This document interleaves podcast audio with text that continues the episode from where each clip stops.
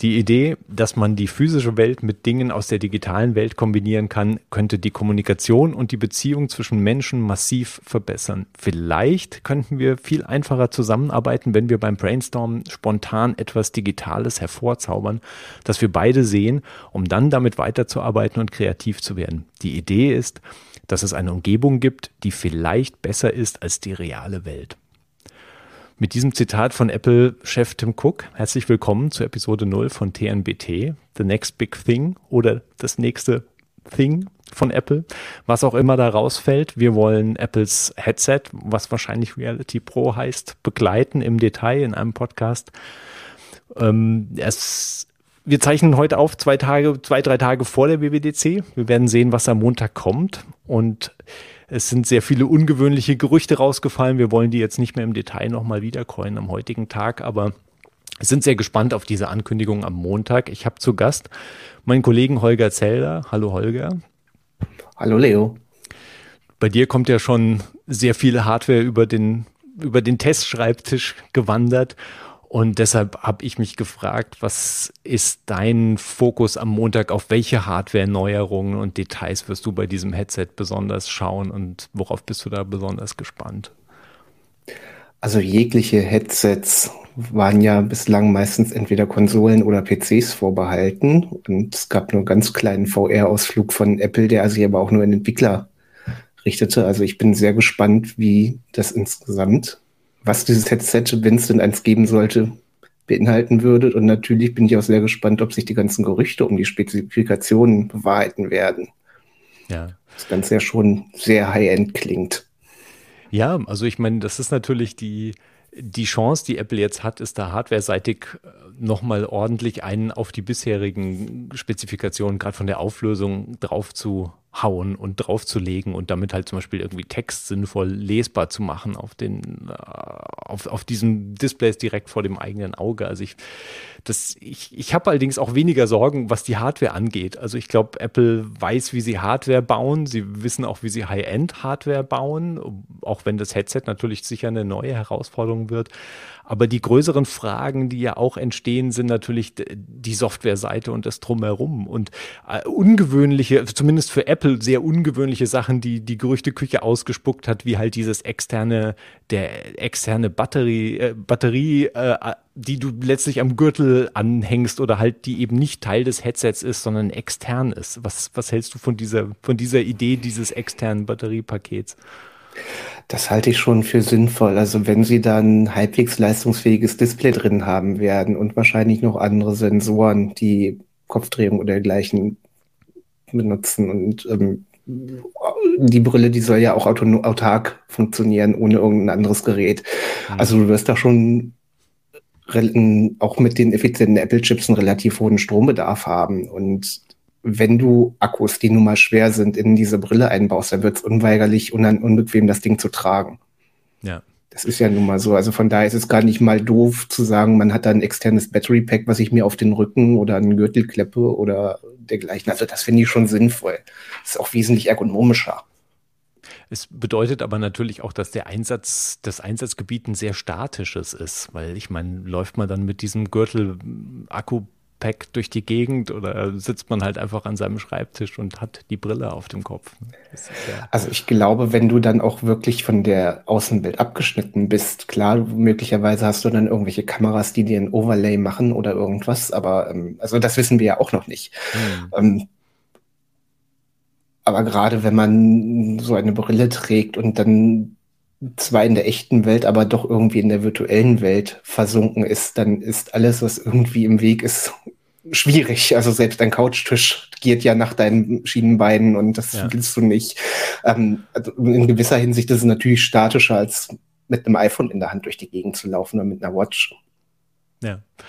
Ja, ich glaube, da müssen wir uns überraschen lassen und da werden mhm. wir die ersten Antworten. Ich glaube, das ist ja auch die mhm. große. Sache. Welche Geschichte baut Apple um dieses Headset herum? Und wir haben ja gehört, ich meine, der Preis ist gerüchteweise sehr hoch, liegt bei irgendwie 3000 Dollar. Wir werden sehen, ob Apple überhaupt Preisinformationen rausfallen lässt. All diese Sachen wird der Montagabend die WWDC-Keynote beantworten und dann werden wir uns natürlich in den nächsten Folgen und in den anschließenden Episoden da entsprechend auch mit auseinandersetzen mit den Sachen, die dann wirklich gezeigt wurden. Und ich, meine, mein großes Fragezeichen ist mit bei diesem Headset noch. Es gibt ja auch dieses Gerücht, dass Apple praktisch außen noch ein Display integriert hat, was die, die Augen des Trägers in digitaler Form nach außen projiziert. Und ich weiß immer noch nicht, ob ich das für das Absurdeste halten soll, was ich jemals gehört habe, oder ob das tatsächlich dieses Headset in irgendeiner Form sagen wir mal, natürlicher macht am Schluss, wenn Leute um einen herum sind. Das ist so, hört sich für mich sehr absurd an. Also ich glaube, das ist eher so eine optische Spielerei, die nicht mehr so ganz zu Apple passt. Aber mhm. vielleicht haut man mir dieses Zitat auch später nochmal um die Ohren, das weiß ich nicht. Es ist ja auch so unklar, man weiß ja, äh, ob das jetzt so ein Mixed Reality, Augmented Reality Headset oder wie auch immer ist, ob das den Träger wirklich abschirmt wie so ein Helm Mhm. Oder ob das eher in Richtung einer durchsichtigen Brille gehen soll oder ähnlich wie Microsoft HoloLens. Das ja. ist noch, ist es ist ja alles momentan noch offen. Ja. Ja, ich meine, Apple, der, der, Witz ist ja, dass Augmented Reality ist ja bei Apple praktisch öffentlich seit Jahren und Jahren in Entwicklung. Mhm. Also ich meine, und da ist ja die Technik ist auch da und vorhanden, aber Virtual Reality ist ja etwas, was praktisch gar nicht öffentlich entwickelt wurde, was ein eigenes Betriebssystem, was irgendwie in diesem virtuellen Raum schwebt oder sich in irgendeiner Form da interagiert werden muss. Und auch Tim Cook, all die Aussagen von Tim Cook sind immer Augmented Reality, super Ding, Riesending, Virtual Reality, komische Nischenanwendung, die Menschen voneinander abschottet. Also er hat sich sehr negativ eigentlich zu Virtual Reality immer mhm. geäußert. Mhm. Aber wer weiß, ob sich das jetzt nicht auch nochmal ein bisschen, äh, bisschen umschwenkt. Das werden wir natürlich dann äh, auch sehen. Faszinierend zu betrachten ist natürlich auch, dass der Markt jetzt schon darauf reagiert. Also es gab jetzt nicht nur, mhm. gab jetzt äh, Mac-Seite, gab es ein paar Spieleankündigungen, die ja auch schon teilweise vor langer Zeit in Aussicht gestellt wurden. No Man's Sky ist jetzt rausgefallen und natürlich wurde dann gleich jetzt auch gemunkelt, ob da nicht vielleicht auch Spiele für die Brille rausfallen. Weil Virtual Reality Headsets zumindest sind ja jetzt, also wir haben gesehen, die Branche hat sich da eigentlich darauf eingeschossen, dass so ein bisschen, das, das ging natürlich von, also der, die, die, Ursachen, die ursprünglichen Sachen gingen ja vor allem in den Spielemarkt hinein. Also das war ja so die Idee, dass du da ein ganz neues, ganz neue Plattform halt für Spiele auf jeden Fall schaffst. Und wie wir aber auch wissen, ist Apple, was Spiele angeht, ich meine, sie sind da mit dem App Store sehr glücklich reingerannt in diese mobile Spielewelt, aber die ist ja auch irgendwie so eine Hölle an In-App-Käufen und Juwelenkisten, die du für 50 Euro kaufen sollst. Und das ist ja auch irgendwie eine andere Spielewelt gewesen. Also ich sehe Apple noch nicht so richtig in dieser klassischen AAA-Spiele in diesem Sektor angekommen. Aber was glaubst du, dass da wirklich Chancen bestehen, dass Apple das ernst meint mit Spielen? Also da gibt es bei Apple ja sehr viel verbrannte Erde. Sicherlich könnte ich mir vorstellen, dass es da auch Spiele gibt. Und ähm, No Man's Sky ist sicherlich ein Kandidat, was ja auch schon eine VR-Version auf anderen Plattformen hat, auf der PlayStation zum Beispiel. Ich meine auf dem PC auch, aber da bin ich mir jetzt nicht mhm. sicher. Ähm, aber gerade was so Spiele angeht mit VR, das hat oft so eine Jahrmarkt-Schießbuden-Charakteristik. Also das ist, wenn man es zum ersten Mal ausprobiert, toll. Und sehr oft verliert man dann aber sehr schnell dann die Luft, die Luft daran. Das steht und fällt ja auch damit, wie gut ist die Hardware. Wird dir damit schlecht? Wird dir nicht damit schlecht? Verträgst du das? Ähm, und gerade bei VR-Sachen, wie du schon sagtest, ist es halt, obwohl man sich da gleich bewegt und Kopfneigung erfasst werden, es ist ja doch in gewisser Hinsicht statisch und viele halten das nur ein paar Stunden aus und dann ist gut. Gerade mit schweren Headsets ähm, hängt viel davon ab ich bin mir auch nicht sicher, ob Apple tatsächlich so sehr sagt, wir wollen das jetzt mit VR-Spielen füttern oder mit anderen Sachen. Ähm, die haben, die haben tatsächlich auf andere Art und Weise ja sehr viel Erfahrung mit Augmented Reality gesammelt.